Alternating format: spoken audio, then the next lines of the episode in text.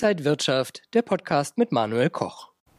Nachdem wir am vergangenen Montag über Anlagestrategien und interessante Regionen gesprochen haben, gucken wir heute beim IG Trading Talk auf den goldenen Herbst. Kommt denn eine Herbstrally? Und das bespreche ich wieder mit dem Senior Marktanalyst vom Online-Broker IG. Zugeschaltet aus Frankfurt ist mir Christian Henke. Christian, schön dich zu sehen.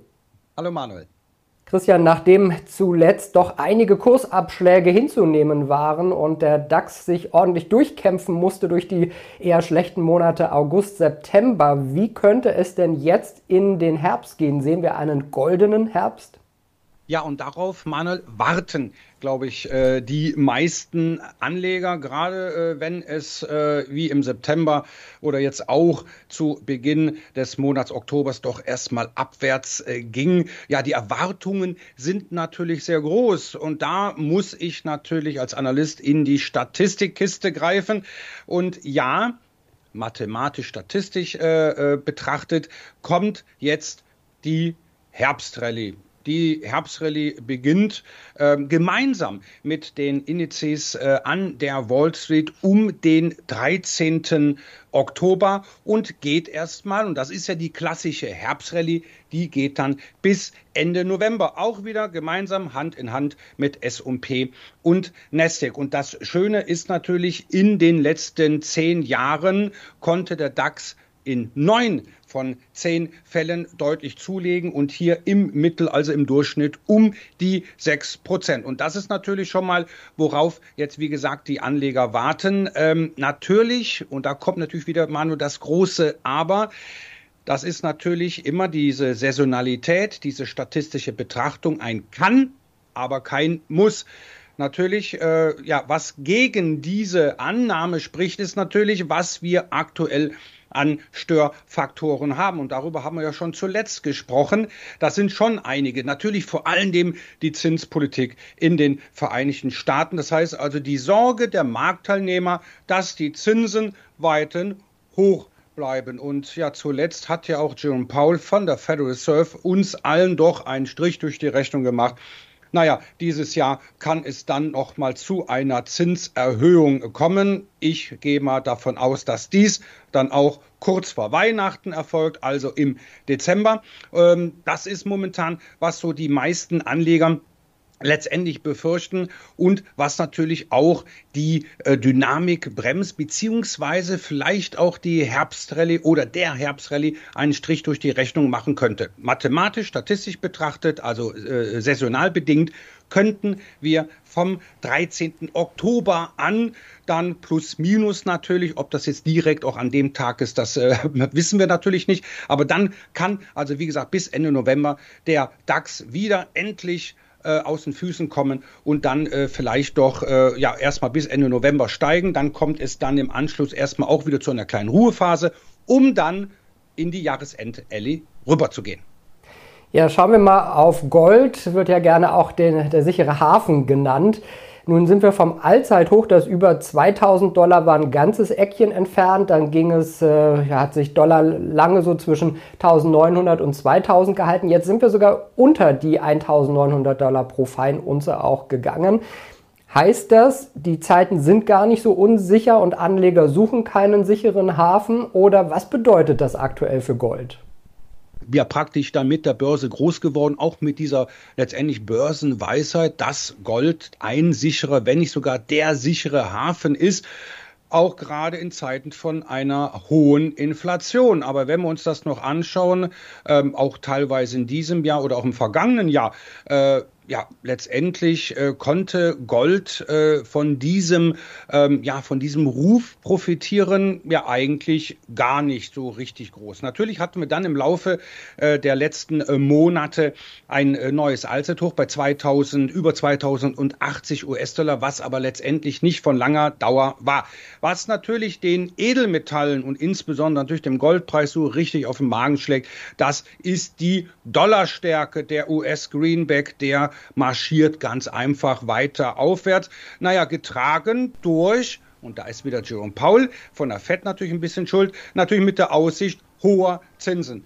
Bei steigenden Zinsen, wer profitiert davon? Natürlich der Greenback. Und wer hat das Nachsehen? Die Edelmetalle. Und das ist natürlich so ein Problem, was wir momentan an den Edelmetallmärkten haben. Und das sehen wir ja auch. Also bis zum 8. Oktober haben wir im sogenannten Saisonalitätschart. Das heißt, wir schauen uns äh, statistisch an, wie war jetzt die Kursentwicklung in den letzten zehn Jahren pro Tag und daraus wird dann letztendlich ein Saisonalitätschart gestrickt und da sieht man bis zum 8. Oktober abwärts und dann vom 8. Oktober bis zum 25. Oktober, also eine relativ kurze äh, Zeitphase. Da sehen wir mal eine Gegenbewegung, ja, also ein Schlagwort, was wir eigentlich im Grunde aus der technischen Analyse kennen.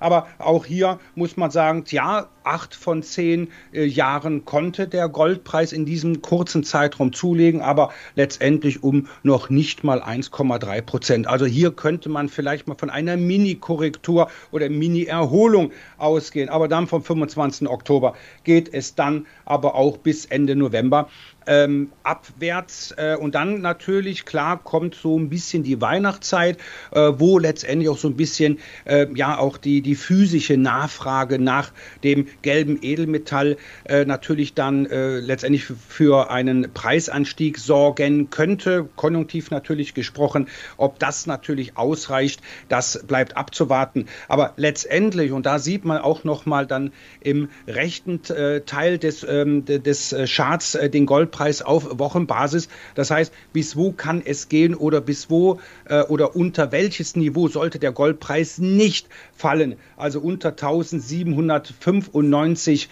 äh, Dollar. Da, äh, das wäre natürlich äußerst schlecht. Da haben wir einen, das sogenannte 61,8% Fibonacci Retracement. Also diejenigen, die sich mit der Technanalyse auskennen, äh, kennen diesen Begriff. Das ist äh, so gesehen dann auch schon die letzte Unterstützung. Und wehe, wenn der Goldpreis darunter geht, dann glaube ich, drohen uns wirklich noch ungemütliche Zeiten an den Edelmetallmärkten. Dann kann es sogar im schlimmsten Fall bis 1620 äh, Dollar gehen. Also wie gesagt, äh, Gold aktuell, aber auch erstmal praktisch dann schon fast bis Ende des Jahres, bis Ende November wenigstens, ähm, wo ich sage, äh, eher auf der Long-Seite kein, ähm, ja, keine Möglichkeit, kein Investment. Aber auf der Short-Seite, da kann man natürlich auch beispielsweise natürlich mit äh, Knockout-Zertifikaten von IG dann auch auf einen fallenden Goldpreis setzen. Ja, also Gold bleibt sicherlich ein spannendes Thema und wie du gesagt hast, der starke Dollarkurs macht da eben den Edelmetallen äh, die, äh, ja, die Lage ein bisschen schwer. Auch der Euro ist ja unter die Räder gekommen. Ist da bald mit einer Besserung zu rechnen? Nein, dann äh, einfach eine kurze äh, Antwort. Natürlich äh, ist der Dollar, ähm, ja jetzt natürlich das Währungspaar Euro zum US-Dollar natürlich für diejenigen Zuschauer interessant, die sich damit eher beschäftigen, also mit dem Währungsmarkt und vielleicht auch diesen handeln oder traden, wie man so schön sagt.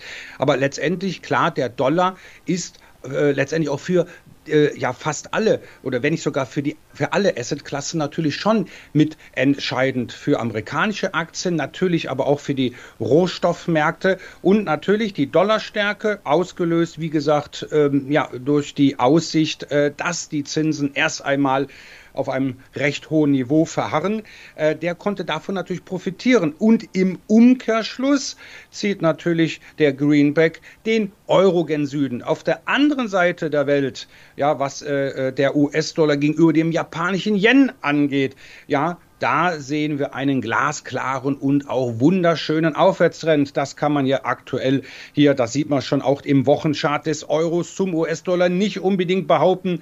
Da geht es jetzt Manuel schon ans Eingemachte. Aber erst einmal die Saisonalität hier in der Zeit vom 19. Oktober bis zum 21. November. Ja, da haben wir noch mal eine äußerst schlechte, schwache Marktphase. Da verliert der äh, Euro zum US Greenback im Durchschnitt so auch rund 1,3 Prozent, was beim Goldpreis äh, als Erholung sehr minimal ist, ist schon im Währungsmarkt schon ähm, etwas, äh, etwas weitaus wichtiger und auch aussagekräftiger. Ähm, letztendlich also sehen wir auch, ähm, es kann bis äh, 1,05 gehen äh, und wenn es darunter geht, ja, dann natürlich, da glaube ich, da braucht man jetzt kein ausgebildeter Technikalist zu sein, dann kann es für den Euro zum US-Dollar weiter abwärts gehen. Also natürlich auch der Währungsmarkt für den Anleger, der Währungsmarkt für den Zuschauer natürlich interessant und sollte natürlich auch logischerweise, äh, auch wenn ich Aktien handle, natürlich auch betrachtet werden. Christian, und jetzt vielleicht nochmal für alle Anleger und Trader die Frage, wo siehst du jetzt genau vielleicht die Chancen zum Einstieg oder wo sollte man die Füße stillhalten? Naja, wir sehen ja momentan äh, eine Verunsicherung erster äh, Güte, äh, was ähm, ja letztendlich geopolitische Risiken angeht, was die Zinspolitik angeht.